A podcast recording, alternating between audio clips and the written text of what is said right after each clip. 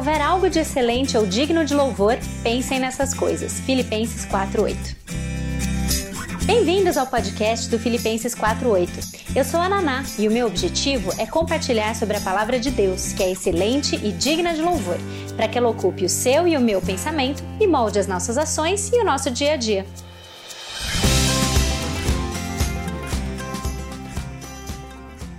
Ontem foi o dia de falar sobre orgulho e as suas diferentes manifestações, e a gente vai seguir. É, como eu disse essa semana, quando eu estava dando uma olhada para pensar um pouco na ordem da, das coisas, eu pensei em alterar um pouco a ordem do, do livro, né? E não fazer exatamente seguindo o, o, aquela ordem, até porque tem alguns que a gente não vai falar, porque a gente já falou na outra a série, mas achei que tem alguns e vocês vão ver que essa semana eles são parecidos, eles têm nuances muito parecidas entre eles. E hoje a gente vai falar sobre mundanismo e eu acabei acrescentando ontem à noite é, o secularismo também. Então é mundanismo e secularismo. O secularismo não tem uh, no Pecados Intocáveis, mas tem, mas a gente pode falar sobre eles, eles são bastante relacionados e, e com frequência a gente vai falar na verdade, sobre os dois juntos, com uma ou outra implicação talvez diferente, mas que na verdade acho que acaba é, sendo as mesmas ações para evitar resultados diferentes. Quando você ouve essa palavra mundano ou a palavra secular, você que talvez, principalmente você que talvez já seja mais velho de igreja, que tem mais tempo na igreja, o que, que te vem à mente? Quando você escuta a palavra mundano, nós não podemos ser mundanos, ou nós não a gente precisa tomar cuidado com tudo aquilo que é secular, porque são termos que de fato a gente usa bastante na igreja, mas que de novo é importante a gente entender o que eles significam, porque muitas vezes a própria definição do termo já mostra pra gente algumas coisas sutis que a gente deixa entrar embaixo do nosso tapete sem que a gente sequer perceba. Então, quando falam para você evitar as coisas desse mundo, o que, que isso de fato significa?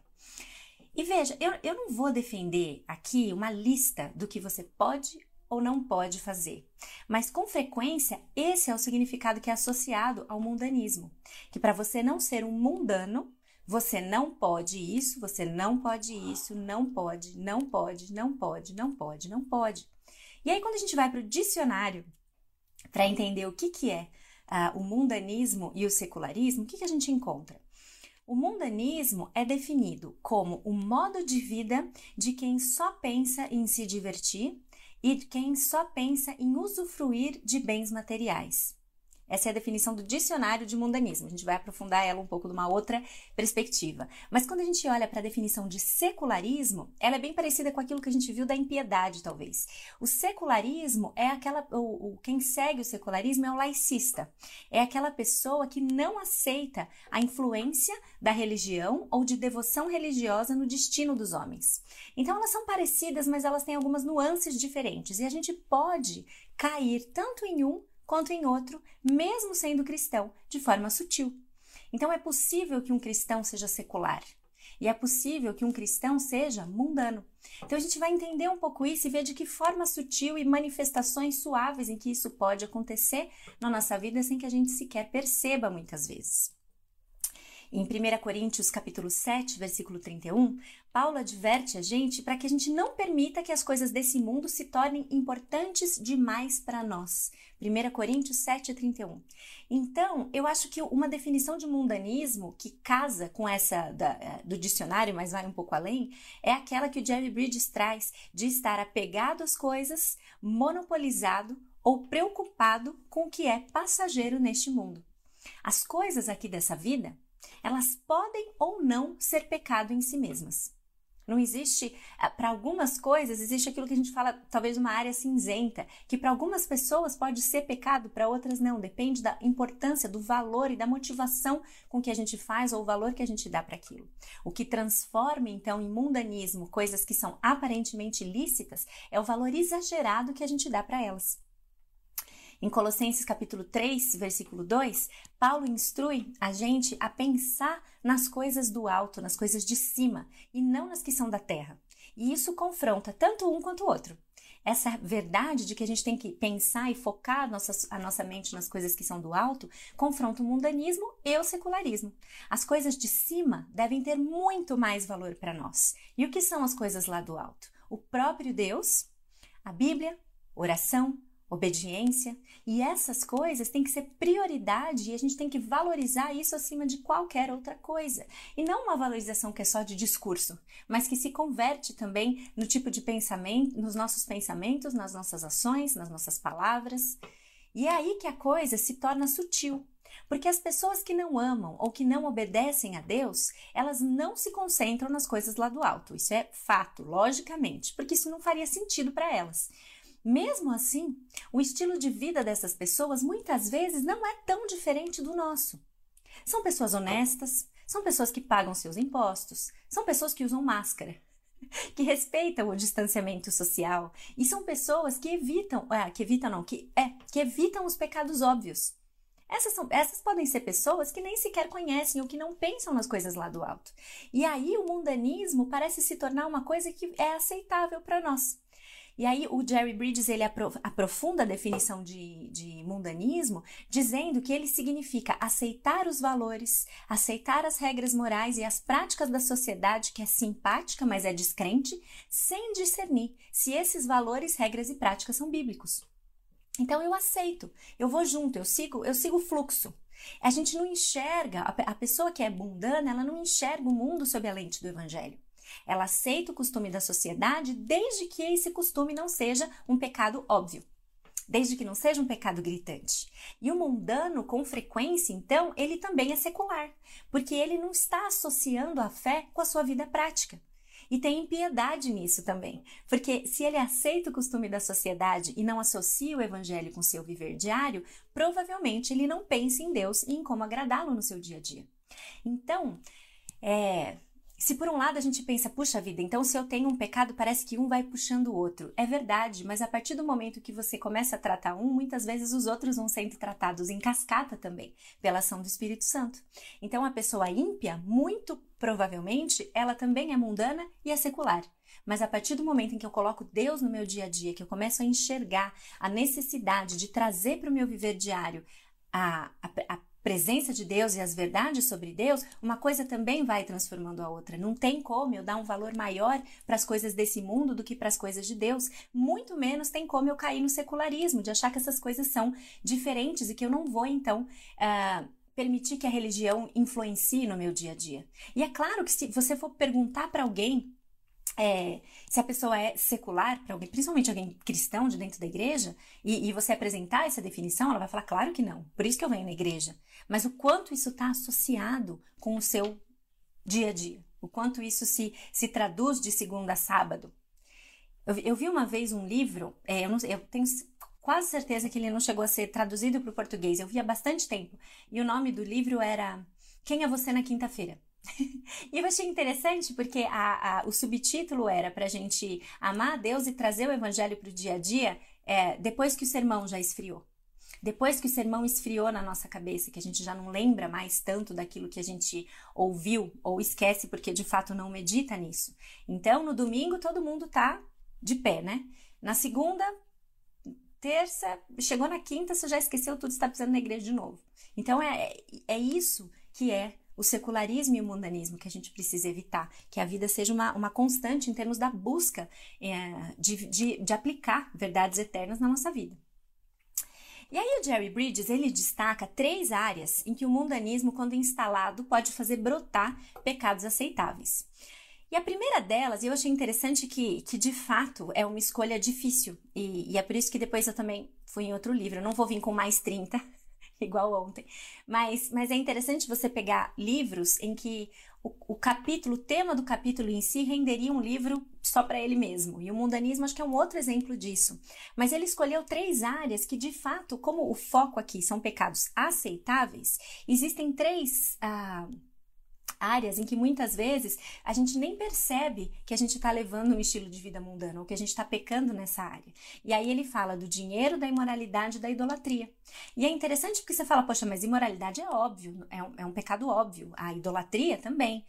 O amor ao dinheiro também. Mas isso pode, muitas vezes, a gente pode estar tá pecando nessas áreas de forma sutil, de forma tolerável, de forma aceitável, porque a gente está aceitando os padrões do mundo para isso. É isso que ele vai defender nesses três pontos. Então, a primeira área é o dinheiro. Lembra que mundanismo é estar apegado demais é, às coisas desse mundo? Nós podemos nos tornar muito apegados ao dinheiro. A gente pode se tornar tão apegado que a gente gasta e investe toda a nossa renda só nas coisas desse mundo. A gente coloca o nosso pensamento nas coisas daqui e não nas que são do alto. E aí a gente se preocupa mais em gastar com a gente do que gastar em obras sociais a gente se, se foca mais em bens materiais, em adquirir para nós bens materiais, e a gente deixa de contribuir na igreja. E muitas vezes a gente deixa de contribuir na igreja porque esse é um tema tão polêmico lá fora, que já criou tanto estigma tanta, tanta, tanta coisa se fala sobre isso, que a gente acaba entrando na maré e achando que, de, sem entender o que a Bíblia diz sobre isso, qual é a visão bíblica do contribuir, qual é a base bíblica para isso dentro da igreja. Então, a gente se torna assim mundano quando a gente começa a criar para nós, a tomar para nós como verdade o que o mundo diz sobre o uso do nosso dinheiro, não o que Deus diz sobre isso. E a gente começa, de fato, a achar, influenciado sutilmente por uma cultura secular, que o dízimo não é tão necessário assim.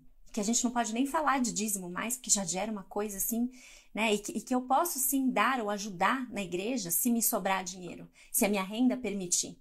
E Jesus foi bem direto quando ele disse em Mateus 6,24 que ninguém pode servir a dois senhores. Ou a gente vai escolher a Deus, ou a gente vai escolher o dinheiro. E 1 Timóteo também nos alerta de que o amor ao dinheiro é a raiz de todos os males. Então, se o dinheiro domina a nossa vida, a ponto de que a gente só gasta com a gente, a gente só pensa na gente, a gente não ajuda o próximo, não ajuda na igreja, quem perde somos nós. Deus não precisa do nosso dinheiro. E muitas vezes, infelizmente, versões e visões bastante distorcidas da questão do uso na igreja têm, é, têm, têm dito isso né? Que Deus precisa do nosso dinheiro para alguma coisa e Deus não precisa do nosso dinheiro para nada. E é por isso que quando a gente faz uma oferta e a gente devolve um pouco daquilo que Deus tem nos dado, isso demonstra muito mais uma gratidão do que um meio que eu estou querendo para alcançar alguma coisa ou alguma bênção. Então a gente precisa tomar cuidado com a questão do dinheiro, porque muitas vezes o dinheiro tem, a gente tem administrado ou pensado no dinheiro de forma mundana. A segunda área em que a gente pode se tornar mundano é na imoralidade. E ele vai chamar de imoralidade vicária. E aí, quando a gente vai para entender o que significa o termo vicário, é a mesma coisa que substitutivo.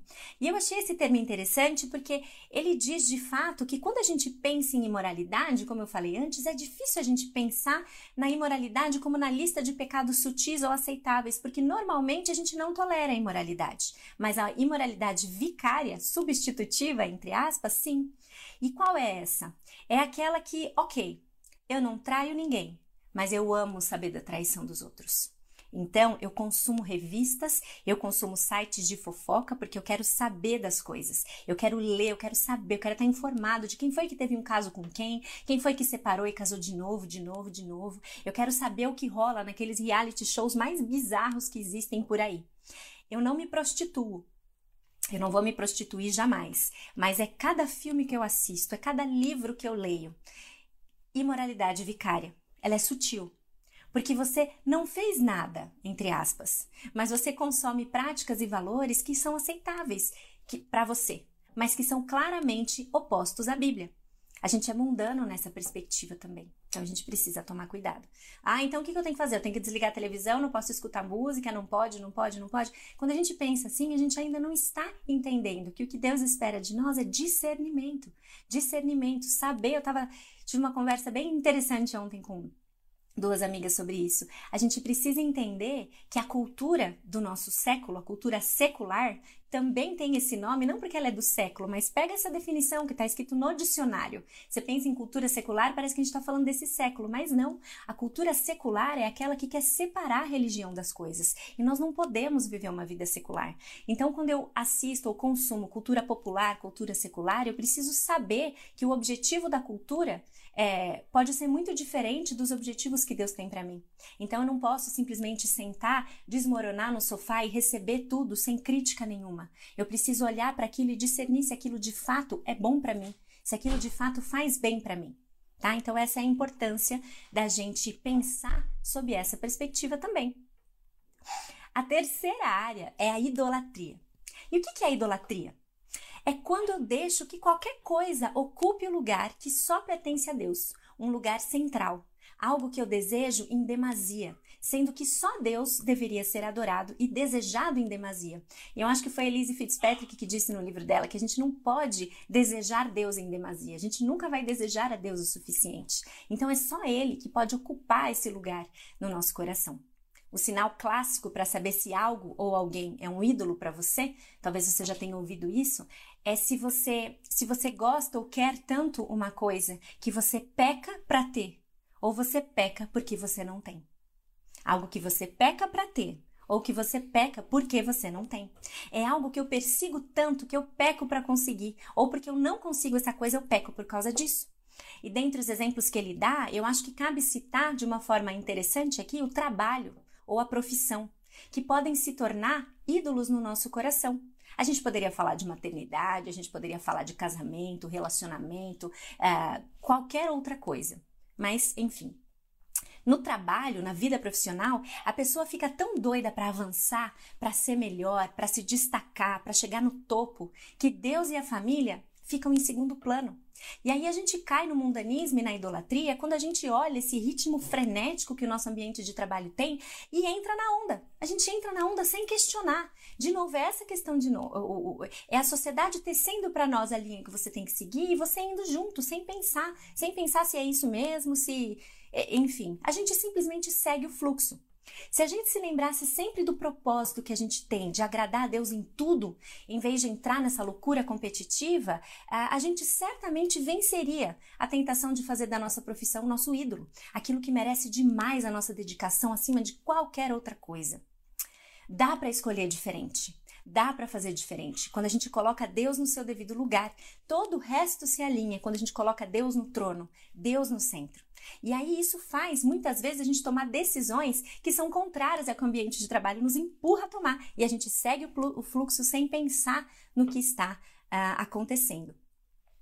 Nesse, nessa linha de raciocínio sobre a idolatria no contexto profissional, o Jerry Bridges contou uma história que eu achei muito legal sobre um vendedor de carros que disse que depois que ele conheceu a Cristo, ele largou mão de tentar vender carros e começou a ajudar os clientes a comprar carros. Eu achei muito legal, porque ele não mudou de profissão, mas ele mudou de objetivo é, ele mudou de objetivo dentro daquilo que ele fazia. E o seu foco, então, deixou de ser o quanto ele poderia lucrar, o quanto ele poderia crescer vendendo, mas como ele poderia servir as pessoas, ajudando as pessoas a comprar um carro que de fato fosse bom e que de fato fosse viável às suas necessidades e às suas condições. Eu lembrei agora que tem um filme, é, e, e vocês com certeza vão saber qual é, escrevam aí, por favor. É, um desses filmes que é sempre feito pelo mesmo cara, porque é aquela, aquele, aquele grupo de filmes gospel que faz todos eles, que o cara era de fato um vendedor de carros, que ele era super desonesto e ele lucrava muito porque ele vendia carro para pessoas vulneráveis ou que não entendiam muito sobre carros é, com preço super alto e as pessoas compravam e ele se achava o máximo ou esperto e ele era reconhecido por isso. A virada é esse o nome? E aí, quando ele entende e, e e, e, enfim, começa a, a, a seguir o evangelho mesmo, obedecer a Cristo e tal, ele vai na casa das pessoas, devolve o dinheiro a mais que ele cobrou pelo. Enfim, é muito interessante. E exatamente, a gente tem inclusive alguém aqui que não vende carros, né, Rony? Você ajuda as pessoas a comprar carros. Ai, querido demais esse Rony. Muito legal. Alto requinte, gente. Pode seguir o Rony se precisar de carro, vai lá que você não vai ser enganado. Tudo de bom. Enfim, dá para a gente fazer diferente. A gente, de fato, quando a gente conhece e segue os verdadeiros objetivos, a gente começa a servir de coração a Deus. E aí a carreira deixa de ser um ídolo e sim uma forma de serviço a Deus. Isso tem implicações uh, práticas. Bom, voltamos para a definição de mundanismo. É, e aqui, na verdade, eu queria fazer uma indicação para vocês. Se você se interessa por esse assunto de trabalho e como que a gente integra uma coisa com a outra, você precisa ler esse livro aqui, do Tim Keller com a Catherine Ausdorff, que era é, trabalhava bem perto com ele no ministério. O livro se chama Como Integrar Fé e Trabalho, Nossa Profissão a Serviço do Reino de Deus. É um livro muito legal e você tem a resenha dele lá no blog também. É só entrar no blog, você tem ali várias categorias diferentes, tem a categoria leitura, e aí tem uma subcategoria escrito Eu Li. Aí você vai lá no Eu Li e você vai achar é, outras resenhas, mas essa vai estar tá lá inclusa também, tá? Bom, voltamos para a definição de mundanismo preocupação com as coisas passageiras da vida e concordar com os valores e práticas da sociedade sem questionar se são bíblicos ou não. O que precisamos para combater o mundanismo é nutrir um amor tão profundo por Deus que não caiba mais nada além do desejo de agradar a Deus em qualquer coisa. Não significa que todo mundo tem que parar tudo, sair dos seus empregos e serem missionários. Não é isso. E é por isso que eu gosto desse livro. Significa que tudo o que a gente faz tem que ser feito e visto sob a perspectiva do Evangelho, mais uma vez. Nesse sentido, então, esse livro do Tim Keller é excelente. Ele apresenta uma visão cristã do trabalho. A gente trabalha para servir os outros, não a nós mesmos. E isso dá subsídio para uma nova vida profissional, transformada e transformadora também. E também tem um outro livro que eu queria indicar para vocês, que é esse aqui.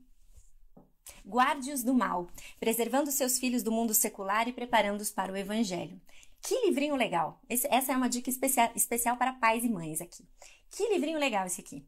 Pode parecer estranho para alguns quando você começa a leitura, porque ele desafia de uma forma bem contundente a, a, a, a, forma contemporânea de educação que a gente tem oferecido para as crianças hoje em dia. Mas é um livrinho muito bom. Ele fala muito sobre secularismo, essa coisa da gente diferenciar ou querer separar a religião da vida e etc. E eu me lembrei disso quando eu estava preparando o, o estudo de hoje e resolvi fazer o tema de hoje incluindo o secularismo, porque são bem relacionados. E nesse livro ele apresenta 10 maneiras, lá no final, num dos apêndices, 10 maneiras de como você cria um secularista. E embora ele fale de criação de filhos, eu creio que sete dessas coisas que ele diz vale também como um autoexame, para a gente ver se a gente tem desenvolvido uma mente mundana ou secularista em nós mesmos. E o que, que ele diz? Como, quais são os passos para a gente criar uma mentalidade filhos secularistas ou que a gente pode se comportar de maneira secularista? Primeiro ponto: frequente uma igreja em que Deus não é levado tão a sério. E como que a gente sabe que uma igreja não leva Deus tão a sério? É uma igreja em que o essencial é que seja gostoso. Que o essencial é que a igreja seja divertida. Principalmente para as crianças, mas para os adultos também isso acontece. A diversão é o essencial. Ir na igreja não é enriquecedor. Ir na igreja é legal, é divertido. Tem muitas programações, muitas, muitas, muitas. E veja, não tem problema uma igreja ter muitas eh, programações, desde que a diversão não seja o bem maior. Mas existem uma programação atrás da outra, a igreja é agitada, tem bastante coisa. Ah, eu vou lá porque lá tem bastante coisa. O que, que isso produz no final? É só o sentimento de diversão ou você é confrontado, exortado, estimulado a adorar, a ter uma vida contrita debaixo dos pés da cruz? Para você ser um cristão secular, é só você ir numa igreja que muitas vezes as pessoas chamam de igreja clube. É aquela que é super divertida, mas que você de fato não cresce nela. Segundo ponto, trate o domingo como um dia cansativo. Faz o que você tem que fazer logo cedo, vai na igreja de uma vez, ou liga o culto online logo de uma vez, faz logo o que você tem que fazer, para daí você já dar conta disso, checar isso da sua lista. E aí sim, você vai para a parte boa do domingo. O almoço, é, uma televisão a tarde inteira, um bom filme. Não faça nenhum esforço para tentar relacionar o que aconteceu durante o culto com a sua agenda de segunda até sábado. Você se torna um secularista quando você encara o domingo dessa forma. Terceiro ponto: encha a casa, encha o carro, encha a sua agenda de barulho.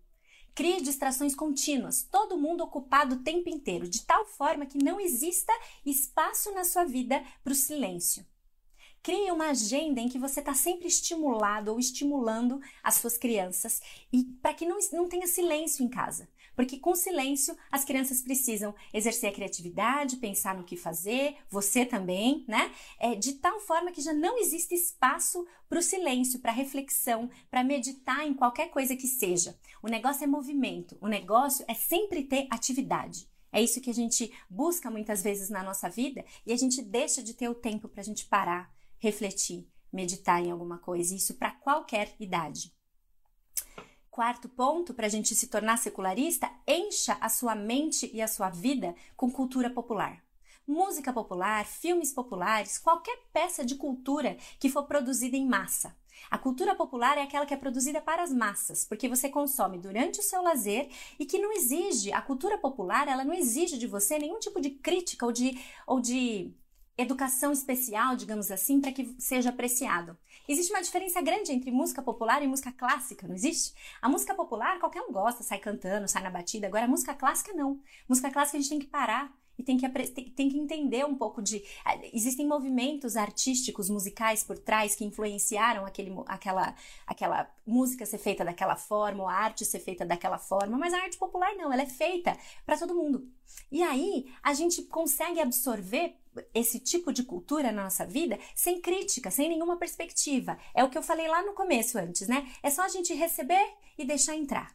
A gente só faz isso, a gente não tem crítica para as coisas. E a cultura popular é muito boa em fazer a gente ficar muito bom nisso, da gente não apreciar, da gente não ter olhos críticos para aquilo que é, é produzido ou aquilo que a gente consome. Quinto ponto, não se incomode em aprender e comparar, a, a, a, em, em comparar coisas a partir de uma perspectiva bíblica. Ou seja, se for agradável, que mal que pode fazer? E esse é o pensamento de alguém que se torna dentro da igreja secularista.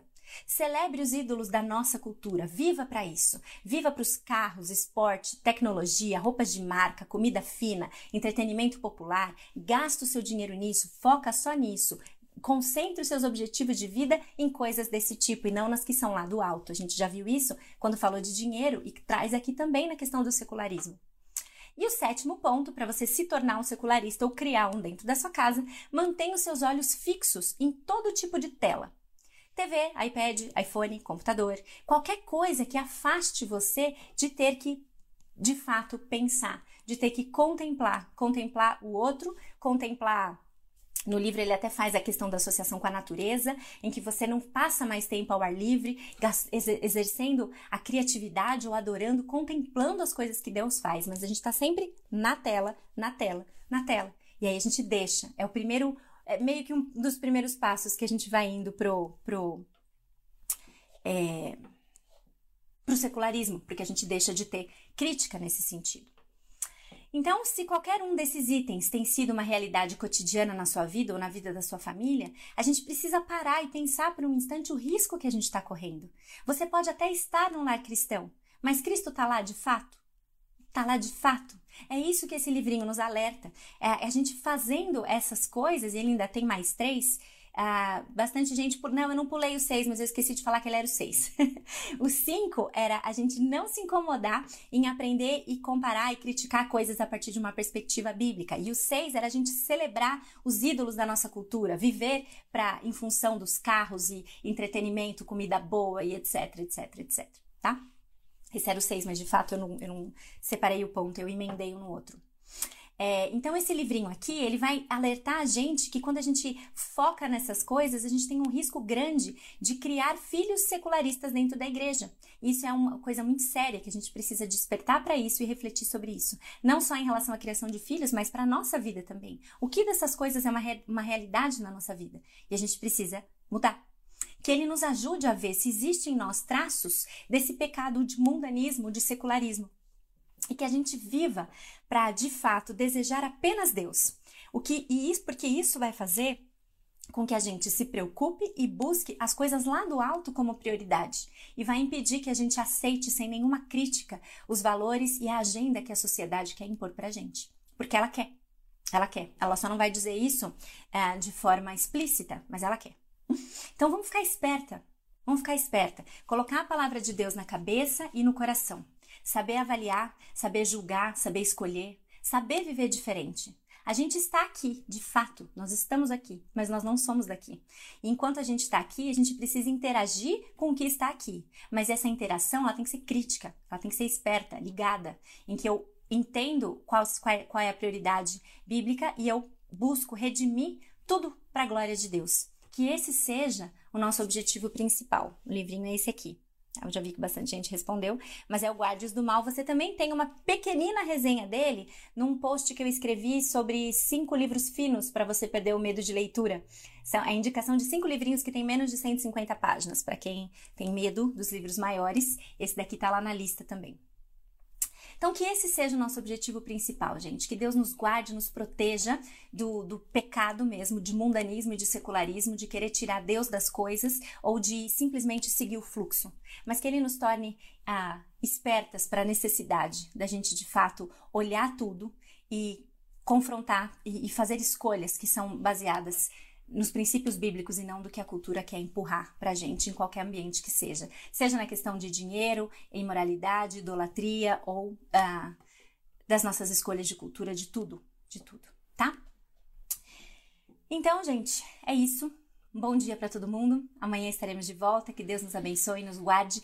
Eu vi que algumas pessoas perguntaram sobre a questão do resumo. E aí eu também vi que algumas pessoas falaram da Fabiola, Desenhos da FOU. Eu não sei se ela está aqui hoje, entendi que ela às vezes assiste ao vivo, às vezes não. Mas ela fez uma um belo de um desenho, um mapa conceitual gráfico super bonito lá sobre as 30 motivos, uh, de, as manifestações de orgulho. Elas, eu deixei lá nos meus stories, mas para quem não conseguiu ver, eu também queria dizer que ontem eu fiz um, um todo um movimento aqui, consegui falar tanto na ABCB quanto na Fiel, e eu vou fazer uma adaptação da, desses 30, desses 30, dessas 30 manifestações e vou sim postar no blog, esperançosamente, até sexta-feira eu faço isso. Vocês vão ficar sabendo, eu vou avisar aqui, vou avisar no feed, vou avisar nos stories, vou avisar em todo lugar. Tá bom? Para que você tenha acesso a essas 30 manifestações e faça de novo o checklist que algumas pessoas brincaram ontem comigo, que era tipo cartela de bingo. A Naná fez um bingo ontem, eu completei a cartela. Mas que Deus nos ajude tá bom? Então, até amanhã, meninas, e que Deus nos abençoe. Bom dia para todo mundo. Tchau.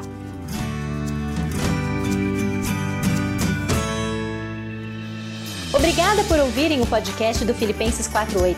Para conhecerem mais sobre o ministério, ter acesso aos textos, dicas de livros ou mesmo acompanhar um pouco do meu dia a dia, siga o meu Instagram, Filipenses48 ou acessem filipenses48.com. Ah, também estamos no YouTube. Filipenses 4:8. Procura lá. E até a próxima.